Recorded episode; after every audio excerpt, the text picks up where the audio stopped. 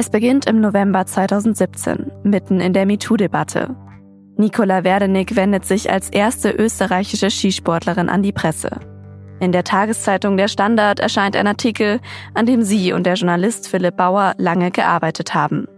Und dann haben wir uns äh, hingesetzt und den Text mehrfach überarbeitet.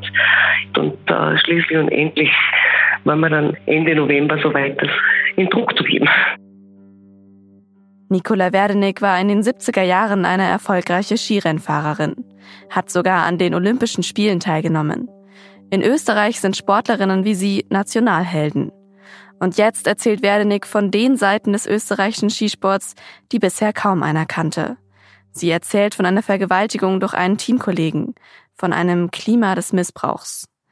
Die Vorfälle liegen schon einige Jahre zurück. Warum also geht Werdenig gerade 2017 damit an die Presse? In Österreich äh, war ein Volleyballtrainer vor Gericht. Und der hat über Jahre sehr junge Mädchen, also ich glaube die älteste war 13, äh, sexuell missbraucht. Und das waren so äh, kleine kleine Absätze auf Seite 120 irgendwo in den Medien, das wurde zu wenig beachtet. Und dann dachte ich, jetzt ist wirklich Zeit, über diese Missstände öffentlich zu reden. Und dann ist der Entschluss gereift, einfach den Nationalsport Ski und die Dinge, die dort vorgefallen sind, auch als Mittel zu nehmen, damit man in der Öffentlichkeit Bewusstsein für dieses Thema erzeugt. Nikola Werdenig setzt etwas in Gang. Fast wöchentlich melden sich vermeintliche Missbrauchsopfer. Alle aus dem Umfeld des österreichischen Skisports der 60er und 70er Jahre. Es geht um sexuelle Übergriffe und Vergewaltigungen in Skiinternaten, in Leistungskadern, durch Trainer, Servicepersonal und Funktionäre. Die Anschuldigungen gehen teilweise 50 Jahre zurück. Sie betreffen viele Helden des österreichischen Skisports. Auch die Süddeutsche Zeitung ist daran beteiligt, den Skandal aufzuklären. Thomas Kistner hat Anfang 2018 mit zwei ehemaligen Skifahrerinnen gesprochen. Claudio Cartunio hat den Prozess rund um die Trainerlegende Charlie Carr begleitet. Mit den beiden SZ-Sportredakteuren spreche ich in dieser Folge über ihre Recherchen und die Folgen. Wie geht die Skination Österreich mit diesem Missbrauchsskandal um? Und was macht den Sport so anfällig für sexuellen Missbrauch? Willkommen zu das Thema. Mein Name ist Antonia Franz und los geht's nach einer kurzen Mitteilung unseres Werbepartners.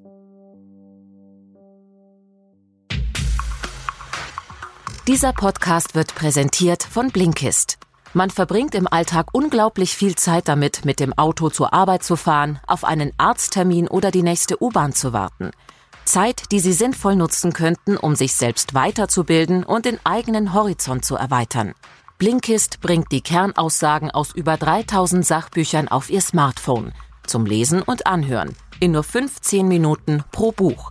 Entdecken Sie mit Blinkist Sachbuchbestseller und die beliebtesten Ratgeber zu Produktivität, Karriere, Psychologie und vielem mehr. Vor kurzem habe ich die Kernaussagen von Die Blockchain-Revolution von Don und Alex Tapscott angehört. Der Titel erklärt, was diese neue Technologie ist und wie sie zum Beispiel durch volle Transparenz dafür sorgen könnte, dass Banken irgendwann überflüssig werden. Hört sich interessant an? Im Moment gibt es eine limitierte Aktion für die Hörer unseres Podcasts. Auf blinkist.de slash das Thema erhalten Sie 25% Rabatt auf das Jahresabo Blinkist Premium. Das ist B-L-I-N-K-I-S-T www.ftf.de slash das Thema.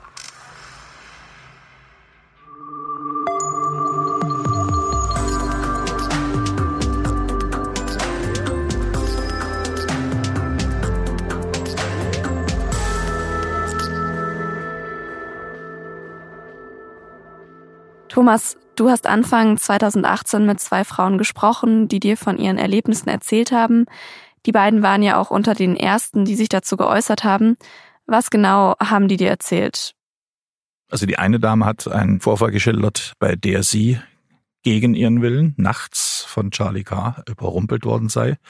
Sie hat schon geschlafen im Dunkeln. Er ist zu ihr ins Bett gekommen und hat sie vergewaltigt. Und sie hat sich als noch nicht 16-Jährige damals gar nicht getraut, gegen diese Autorität sich zur Wehr zu setzen. Und die andere hat uns von zwei Vorfällen berichtet. Ein Vorfall bei einer Heimreise von einem Ski-Event in einem Zugabteil.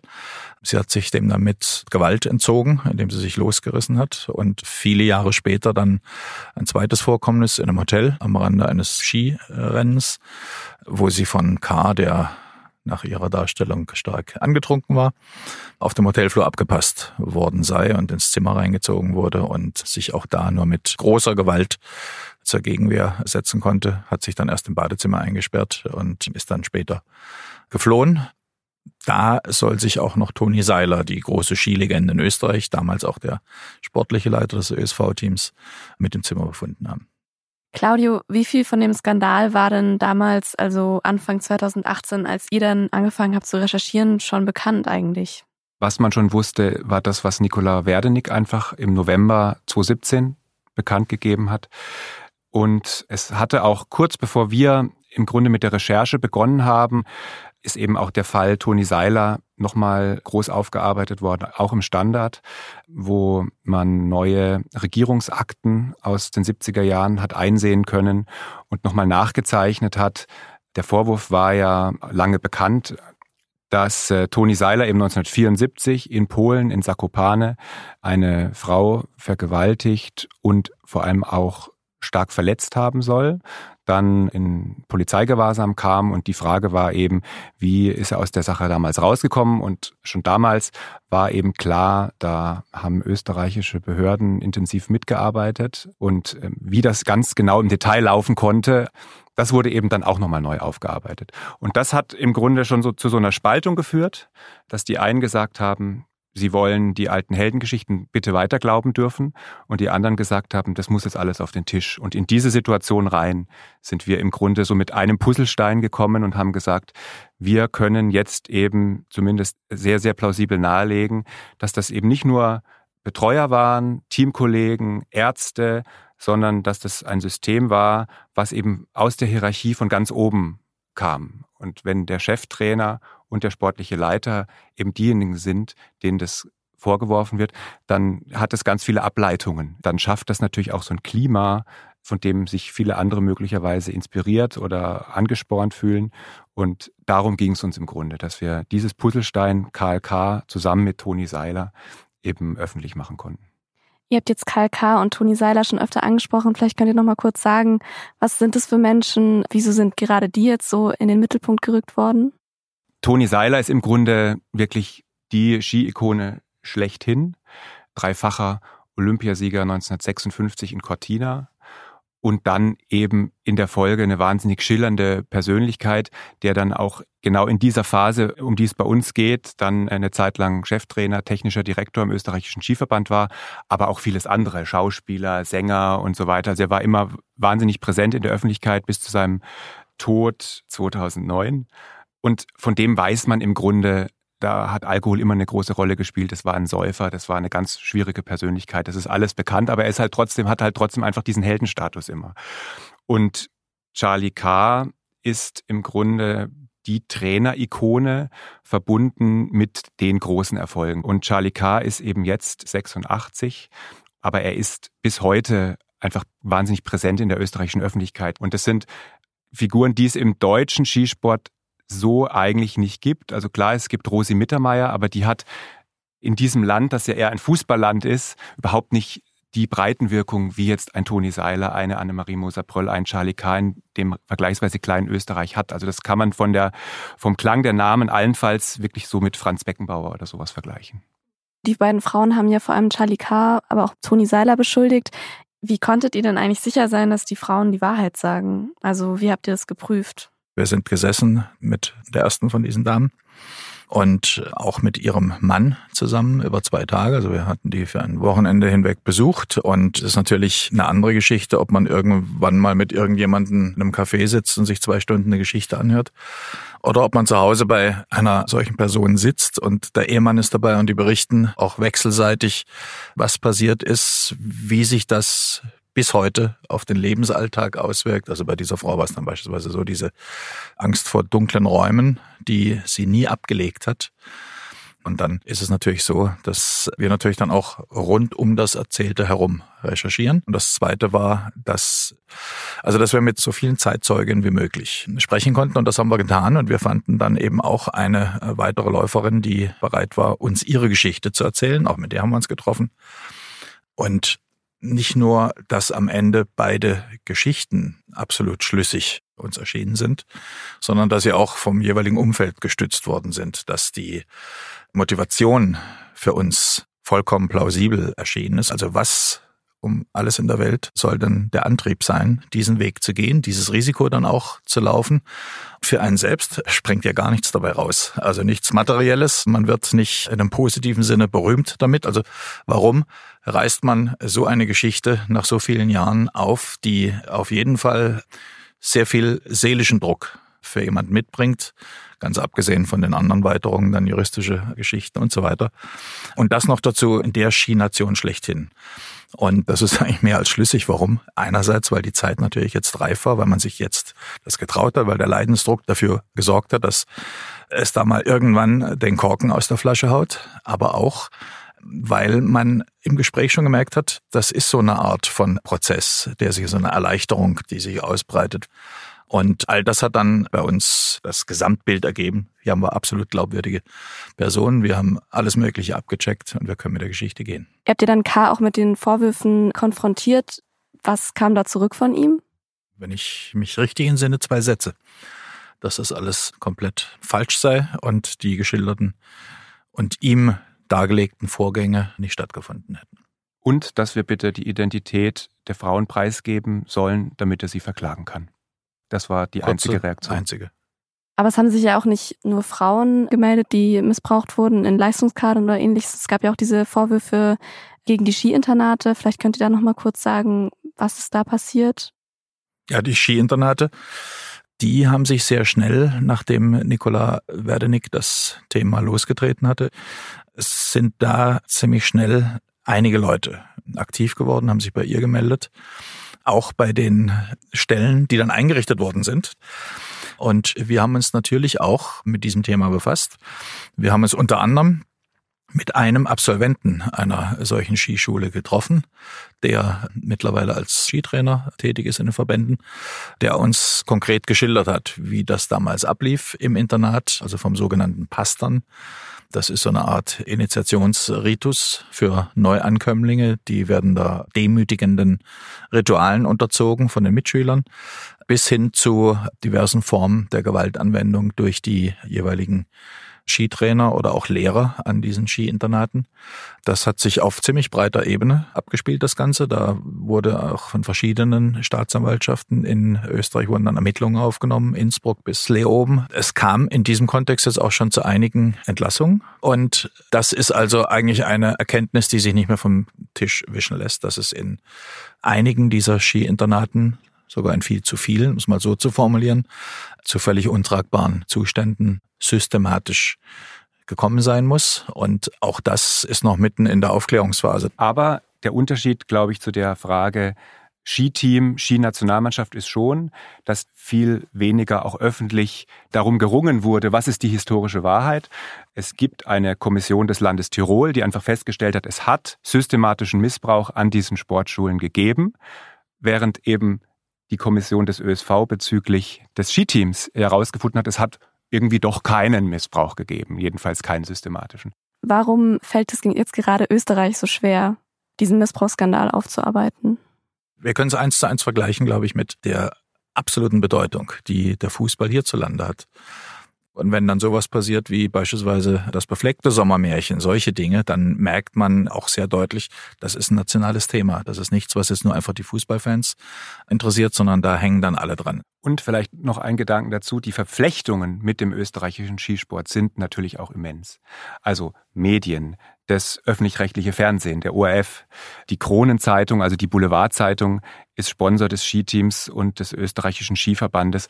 Und da dürfen dann halt auch einfach manche Dinge nicht so sein, wie sie nun mal sind. Und das erschwert es einfach ganz extrem. Der ÖSV ist wahnsinnig mächtig verstrickt in Politik und so weiter. Also das ist schon auch wirklich sehr, sehr schwierig, das zu entflechten in Österreich. Schwieriger, als es jetzt vielleicht bei uns wäre. Wobei Stichwort Sommermärchen, auch da hat man ja gesehen, wie schwierig sich da Staatsanwaltschaften und so weiter auch hier in Deutschland tun. Österreich ist durch den Missbrauchsskandal gespalten. Wem soll man glauben? Den Helden von damals oder den Frauen, die von Missbrauch und Leid erzählen? Eine weitere Skilegende aus den 70er Jahren, Annemarie Moser-Pröll, stellt sich auf die Seite der Beschuldigten. Auf Servus TV gibt sie im November 2017 ein Interview zu den Vorwürfen. Ich hätte mich zu wehren gewusst. Und es ist ja nicht so aus der Welt, dass sie nicht auch Bärchen finden in, im Kader. Nehmen wir her, eine Rose Mittermeier oder ein Christian Neureuter haben sie ja auch kennengelernt durch Skifahren. Oder ein Mali Schild oder ein Benny Reich. Die sind auch nicht vergewaltigt worden. Da gehören allweil zwei dazu. Da gehören immer zwei dazu, sagt Moser Pröll. Diese Aussagen machen eine ehemalige Skifahrerin und ihren Ehemann wütend. Als die beiden dann noch eine Doku im ORF sehen, die Moser Pröll und Charlie K. zusammen zeigt, fotografiert die Frau den Bildschirm ab und schickt Moser Pröll eine Nachricht auf WhatsApp. Dein Entjungferer Charlie. Du warst noch keine 16. Der Ehemann legt nach. Schämen Sie sich, einen CK in Schutz zu nehmen, der zusammen mit TS viele Mädchen missbraucht und gebrochen hat. Sie wissen das sehr genau. Ich fordere Sie auf, endlich die Wahrheit zu sagen. CK steht für Charlie K., TS für Toni Seiler. Moser Pröll ist schockiert. Sie erzählt ihrem guten Freund Charlie K. von den Nachrichten. K. geht zu seinem Anwalt und der Anwalt geht zum Gericht. Die ehemalige Skirennfahrerin und ihr Mann werden verklagt, wegen übler Nachrede. Im Januar 2019 werden die Skifahrerin und ihr Ehemann freigesprochen. K.s Anwalt kündigt an, in Berufung zu gehen.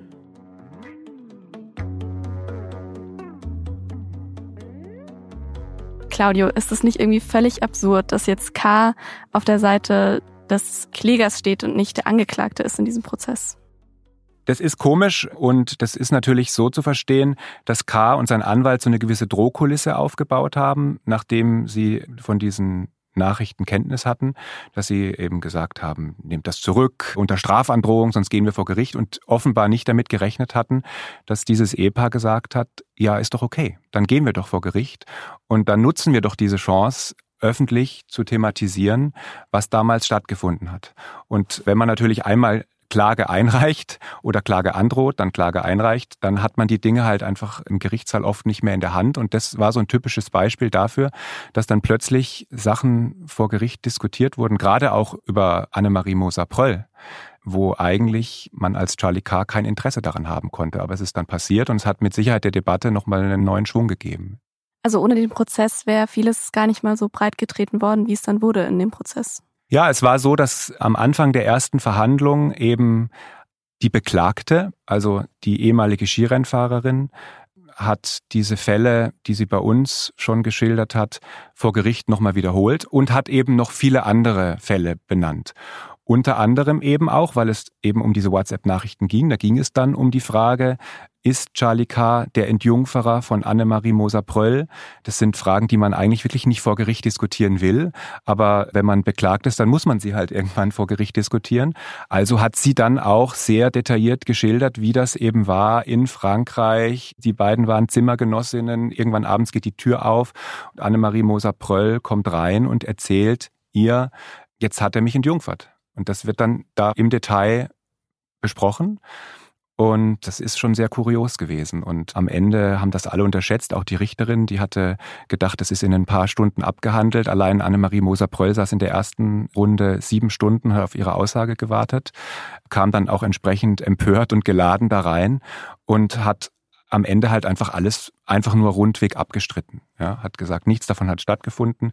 Auch nicht all die anderen Dinge, die dann eben im Laufe dieses Prozesses auch aufgetaucht sind, nämlich wie eben halt auch geschildert wurde, dass sie dann später sowohl ein Verhältnis mit K als auch mit Toni Seiler gehabt haben soll. Sie sagt, das hat alles nicht so stattgefunden, muss man erstmal zur Kenntnis nehmen. Aber der Eindruck ist natürlich schon, dass sowohl Charlie K. als auch Annemarie Moser-Pröll da schon sehr, sehr rundweg abgestritten haben, dass überhaupt irgendetwas in dieser Richtung stattgefunden hat. Man hat eigentlich nie Alkohol getrunken, es gab nicht eine einzige Anzüglichkeit an der Bar und so weiter. Man ist nie mit dem Zug gefahren, also deshalb hätte schon diese Geschichte, die die Frau geschildert hat, von dem Übergriff im Zugabteil auch nicht stimmen können. Und so wurde im Grunde einfach alles abgestritten. Und dann entfaltet sich im Grunde schon so, dass man sagt, naja, es weiß aber doch eigentlich jeder, dass Alkohol getrunken wurde ohne Ende. Und dass es da also ein, auch im Bereich der Freiwilligkeit total freizügig, weitschweifig oder wie auch immer man es nennen will. Also man muss sich es einfach mal so vorstellen, die sind da halt einfach irgendwo in irgendwelche Bergkäfer gefahren. Es gab kein Internet, es gab kein YouTube, es gab eigentlich gar nichts. Es gab vielleicht mal ein Gesellschaftsspiel und ansonsten gab es halt einfach nur Getränke und einander. Also da hat wahnsinnig viel, das räumt auch jeder ein, auch im sexuellen Bereich total freiwillig stattgefunden. Es war eine wilde Zeit, sagen alle. Und wenn sozusagen all das auch geleugnet wird, dann entsteht schon so ein Bild, dass man sagt, das kann ja eigentlich irgendwie nicht glaubwürdig sein. Das sind jetzt einfach alles hier so Schutzbehauptungen. Und dieser Eindruck hat sich da schon sehr stark entfaltet im Gericht nicht nur Moser Pröll und K. leugnen ja, dass es damals nie was gab, sondern auch der ÖSV hat sich da ja schon positioniert, dass damals nie was passiert ist. Also für wie realistisch haltet ihr das denn? Ja, wir haben mehr und mehr festgestellt, dass es so eine unsichtbar ordnende Hand hinter diesen juristischen Abläufen bisher gegeben hat. Das ist zumindest unsere Wahrnehmung, unser Eindruck. Also das kann ich jetzt an einem Beispiel vielleicht mal festmachen. Das war ein Papier, das plötzlich aufgetaucht ist aus dem ÖSV im Bludenser-Verfahren. Und zwar bei dem Anwalt von K., dass der Anwalt der Gegenseite aber auf wiederholtes Anfragen vom ÖSV nie erhalten hat. Man merkt das an einer Vielzahl von Informationen, auch Randinformationen, Kleinigkeiten, je nachdem, die nur von Verbandsseite gekommen sein können. Und es deckt sich letztendlich mit der Politik, die man beim ÖSV, der nicht zum ersten Mal eine schwierige Situation am Hals hat, sondern da gab es in der Vergangenheit einiges. Es gibt Parallelgeschichten, die laufen. Also es passt alles in ein Bild, das uns ganz klar signalisiert und auch vielen Brancheninsider, mit denen wir sprechen, dass der ÖSV hier im Hintergrund schon ein großes eigenes Interesse hat. Also der Anwalt von K. hat zum Beispiel ja irgendwie Zweifel sehen müssen an der Glaubwürdigkeit der Skirennläuferin, die all das erzählt und hat dann eben ein Papier rausgezogen, wo daraus hervorgeht, dass diese Rennläuferin mit dem ÖSV einen Disput hat über die Frage, ob damals genug Rentenpunkte für sie an die Rentenkasse gemeldet wurden. Da streiten die in der Tat drüber. Und das könnte doch möglicherweise das Motiv sein, jetzt den Charlie K. zu beschuldigen. Also es ist erstmal natürlich total absurd, wenn man sieht, was diese Frau einfach, welches Risiko sie eingegangen ist, wie sie jetzt in der Öffentlichkeit steht, wie sie damit zu kämpfen hat, wegen ein paar Rentenpunkten. Ja, das ist also. Mit denen Charlie K. überhaupt nichts zu tun genau, hat. Genau, mit denen Charlie K. überhaupt nichts zu tun hat. Also unser Eindruck und der Eindruck von allen, die das gehört haben, ist natürlich, das ist absurd, aber wo hat der Anwalt von K. eigentlich dieses Dokument her? Das kann er ja nur vom ÖSV haben. Also das ist genau das, was Thomas meint. Da wird im Hintergrund einfach dafür gesorgt, die Skirennläuferinnen, an deren Seite man als ÖSV ja eigentlich jetzt stehen müsste, tendenziell in ihrer Glaubwürdigkeit zu diskreditieren. Und mein Gefühl ist schon, dass das langfristig dem ÖSV auf die Füße fallen muss. Jetzt ist er ja trotzdem irgendwie verantwortlich dafür, das irgendwie aufzuarbeiten, diesen ganzen Skandal. Was kam denn bis jetzt von Seiten des ÖSVs dazu? Also das ist eine grundsätzliche Erkenntnis im, im Sport. Das ist auch das Hauptproblem, an dem der kommerzielle Sport krankt in allen Bereichen, was für die ganzen Affären und Skandale sorgt, die ja in den letzten Jahren immer mehr hochkommen in allen Bereichen, dass das eben eine eigene Welt ist. Nur der Sport, der Spitzensport, der Leistungssport verwaltet sich selbst, hat eine Autonomie, wo staatliche Gerichte nur reinkommen können, wenn ja quasi Kapitalverbrechen vorliegen. Ansonsten darf sie der Sport selbst reglementieren, hat eine eigene Gerichtsbarkeit, macht das also unter sich aus. Also im Grunde der Sport hat viel Erfahrung damit, Selbstreinigung vorzutäuschen und zu simulieren ohne sie wirklich durchzuführen. Und das würde ich sagen, war in dem Fall auch so. Die erste Reaktion des ÖSV-Präsidenten Peter Schröcksnadel auf Nikola Werdenicks Enthüllungen war, die soll Namen nennen, sonst verklagen wir sie. Später hat er gesagt, er hätte nie gedroht, aber die Botschaft war natürlich erstmal draußen. Die haben dann schon auch viele verstanden, dass sie gesagt haben, oh je, je, je, wenn ich jetzt danach komme, so dann könnte ich da Probleme kriegen. Und dann wurde eine Kommission eingerichtet, die am Ende das gewünschte Ergebnis hatte oder ja, die am Ende. So wie jede Kommission im Sport. So wie jede Ende Kommission im Sport. das, gewünschte, das, das gewünschte Ergebnis zutage gebracht hat. Übrigens auch die millionenschwere Aufarbeitung der Frage, wurde das deutsche Sommermärchen gekauft, hat ein paar Dinge herausgefunden. Am Ende stand aber die Botschaft, gute Nachrichten, das Sommermärchen war nicht gekauft. Alle Erkenntnisse, die wir haben, die öffentlich auch äh, hundertfach ausgebreitet sind, sagen was anderes, aber die Kommission hat das rausgefunden, hat ein paar Millionen gekostet. So und so arbeiten halt einfach Kommissionen im Sport, zigfach belegt. Und ja, am Ende kam eben bei dieser Kommission raus, kein systematischer Missbrauch. Und jetzt ist halt die Frage, ob das hält oder ob das nicht hält. Weil bei Nikola Werdenig melden sich einfach nach und nach immer mehr. Es haben sich welche gemeldet, hat sie auch vor Gericht ausgesagt, die ganz konkret K. und Seiler beschuldigt haben. Es gab viele Fälle, die andere Skitrainer, Skiärzte und so weiter beschuldigt haben. Und insofern kann man diese Kommission des ÖSV wirklich nicht ernst nehmen. Für den ÖSV ist das Thema jetzt aber abgeschlossen oder merkt man noch irgendwas davon jetzt gerade in der aktuellen Saison? Also ich kann nur sagen, für uns ist das Thema ja nicht abgeschlossen. Das Thema reicht ja viel weiter über die konkrete Geschichte hinaus, die wir hier gerade abgehandelt hatten. Wenn man davon ausgehen muss, dass es hier strukturelle Probleme gibt, dann muss man da natürlich weiter dranbleiben und das tun wir. Und wir haben auch schon Ansatzpunkte für weitere Recherchen gefunden. Und ich würde mal sagen, das war nicht die letzte Geschichte zum Thema. Jetzt kann man ja sagen, das alles ist schon über 50 Jahre her. Rechtlich ist es auch verjährt. Warum ist es euch trotzdem jetzt so ein Anliegen, das alles aufzudecken? Weil zwar diese konkreten Vorgänge in den 60ern und 70ern waren, weil aber die Strukturen damals angelegt wurden und man einfach die Frage stellen muss, leben die eigentlich bis heute fort?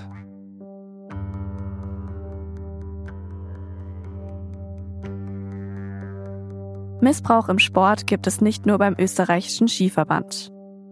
Eine Studie der Sporthochschule Köln hat ergeben, dass etwa jeder dritte Sportler bzw. jede dritte Sportlerin im Laufe der Karriere sexualisierte Gewalt erlebt.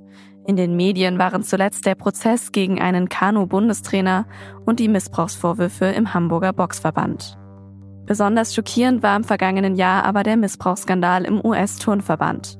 Der Teamarzt Larry Nasser hat jahrelang junge Turnerinnen missbraucht und ihnen erzählt, das seien Behandlungsmethoden. In einem Prozess haben 156 Mädchen und Frauen gegen ihn ausgesagt. You broke and shattered a lot of girls. You manipulated us to trust you because you're a doctor and doctors do no wrong, only heal. You are not a healer. You performed acts of depravity just as my English teacher described. You are also the one that must face what you have done for the rest of your life. I am no longer broken by you. Larry Nasser wurde zu 175 Jahren Haft verurteilt. Dass es ihm überhaupt möglich war, jahrelang Mädchen zu missbrauchen, das hat die Glaubwürdigkeit des ganzen US-Turnverbands in Frage gestellt.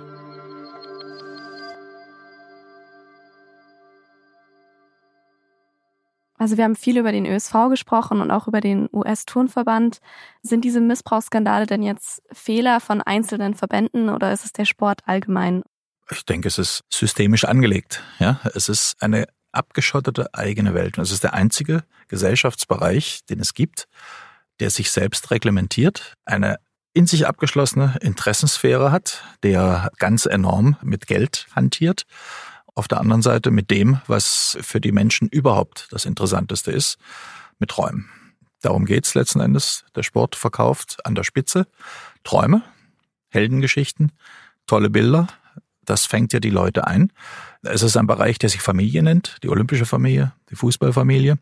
Wer da einmal nach oben gespült wird, kommt eigentlich nur aus dem Amt, entweder mit den Füßen voraus oder in neuerer Zeit auch, wenn der Staatsanwalt kommt. Also von daher haben wir hier eine Blase vor uns, die sich selbst steuert, die sich selbst reguliert, in der einige ganz wenige am Ende sagen, wie es läuft. Und das ergibt ein System, in dem man entweder sich bewegen will oder automatisch ausgesondert wird. Also der Fall in den USA zeigt eben gerade in dem Kontext, dass wenn es einmal läuft, hinterfragt einfach niemand, warum es eigentlich läuft. Da gab es Olympiamedaillen ohne Ende und wenn dann jemand kommt und sagt, wird möglicherweise hier mit unerlaubten Mitteln nachgeholfen, Doping und so weiter, dann wird das auf jeden Fall ganz, ganz schnell wieder weggeschoben, weil man sagt, hey, bloß nicht unseren schönen Erfolg hier kaputt machen. Und genauso war es in dem Fall halt auch mit der Missbrauchsthematik. Und deshalb ist es wahnsinnig schwierig, da irgendwie regulierend einzugreifen. Und woran dann niemand denkt, sind eben die einzelnen jungen Athleten, da hat man nicht dran gedacht, wenn man ihnen im DDR-Sport die Pillen untergeschoben hat, welche Spätfolgen das 20, 30, 40 Jahre später hat. Und da hat eben auch niemand wirklich ernst genommen, welche seelischen Spätfolgen die Missbrauchserlebnisse haben können, die die im Sport machen. Und weil du gefragt hast, ist der Sport besonders gefährdet? Ja, weil es nur im Sport eben diese Umkleidesituationen gibt, die Trainingslagersituationen, dass man sehr eng und sehr körperlich einfach miteinander zu tun hat. Und deshalb müsste man eigentlich im Sport besonders kritisch draufschauen und besonders sensibel sein. Aber das, was wir eben erleben, ist, dass die Sportverbände auch im Vergleich zu anderen gesellschaftlichen Gruppen, Kirchen, Schulen, da eben am stärksten auf die Bremse treten bei dieser Thematik. Also es liegt auch oft an diesem Wegschauen so. Es läuft ja eigentlich gerade alles gut, wir haben Erfolg und der Rest ist jetzt erstmal egal, so ein bisschen. In dem Moment, wo du natürlich was werden willst in Sportarten, dann ist der Trainer einfach die Autoritätsperson. Dann wird es auch oft nicht in Frage gestellt und dann muss der Trainer dich ja auch einfach an gewisse Grenzen bringen irgendwann mal. Und dann bringt dich manchmal eben vielleicht ein Trainer auch an andere Grenzen in eben diesem persönlichen, intimen Bereich.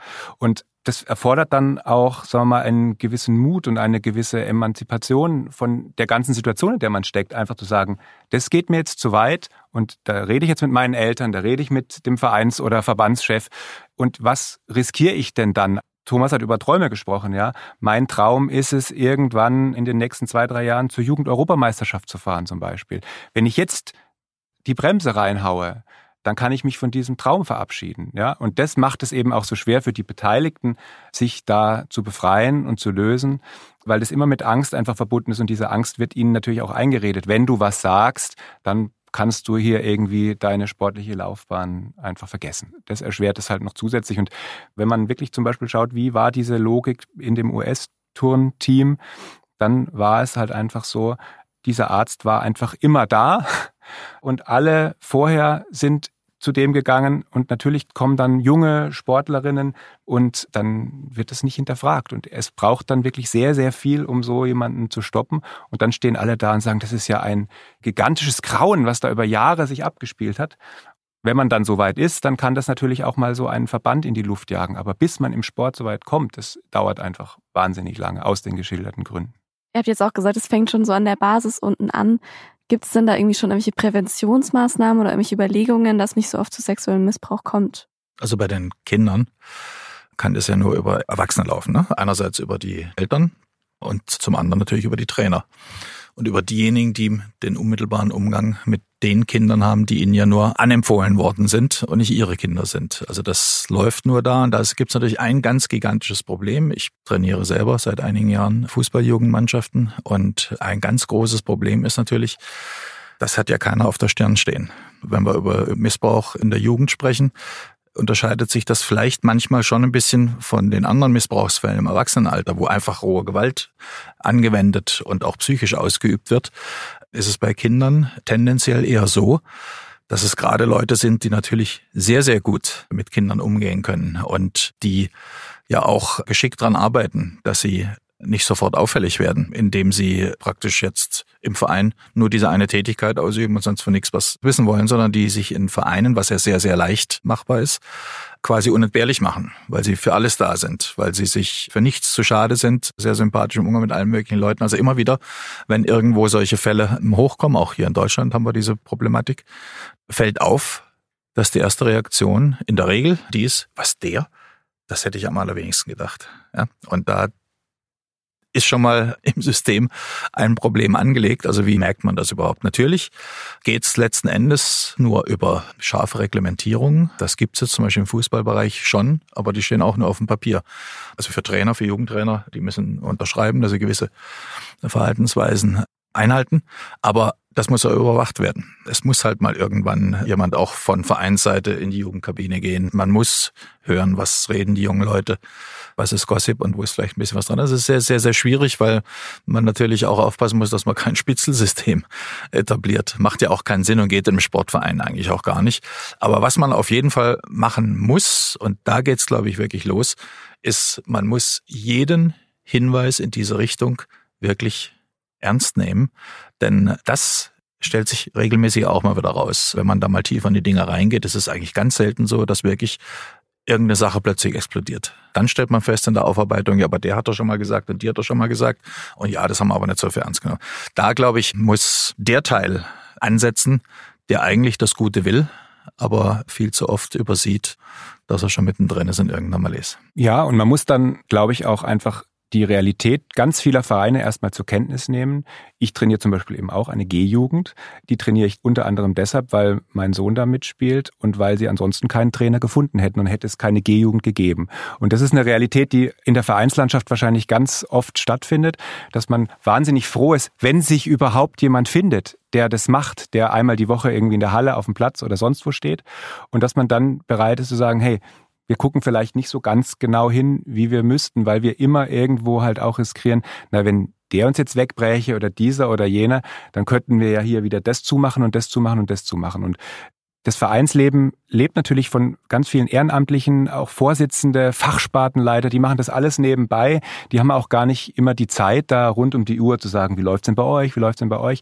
Und deshalb ist das, glaube ich, wirklich ganz wichtig, was Thomas gesagt hat. Sobald es irgendwo einen Hinweis gibt, muss man dem nachgehen und kann da dann sich nicht mehr irgendwie zurückziehen hinter, wird schon nicht so sein.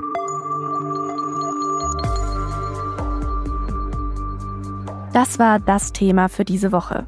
Die Recherchen von Claudio Cartunio und Thomas Kistner verlinken wir in den Show Notes. Wenn Sie sich für mehr Themen aus Österreich interessieren, dann abonnieren Sie doch auch unseren SZ Österreich Newsletter. Einfach unter sz.de-österreich. Österreich mit UE. Ich wünsche Ihnen eine schöne Woche und hoffe, dass wir uns am kommenden Mittwoch wieder hören. Dieser Podcast wird produziert von Laura Terberl, Vincent Vitus Leitgeb und mir, Antonia Franz. Unser Podcast erscheint immer am Mittwochabend. Wie Sie ihn abonnieren können, dazu finden Sie alle Informationen unter sz.de-podcast. Wenn Ihnen das Thema gefällt, wenn Sie Anregungen, Ideen oder Kritik für uns haben, dann schreiben Sie uns doch eine Mail an podcast.sz.de oder bewerten Sie diesen Podcast auf iTunes. Ich sage vielen Dank fürs Zuhören. Bis nächste Woche.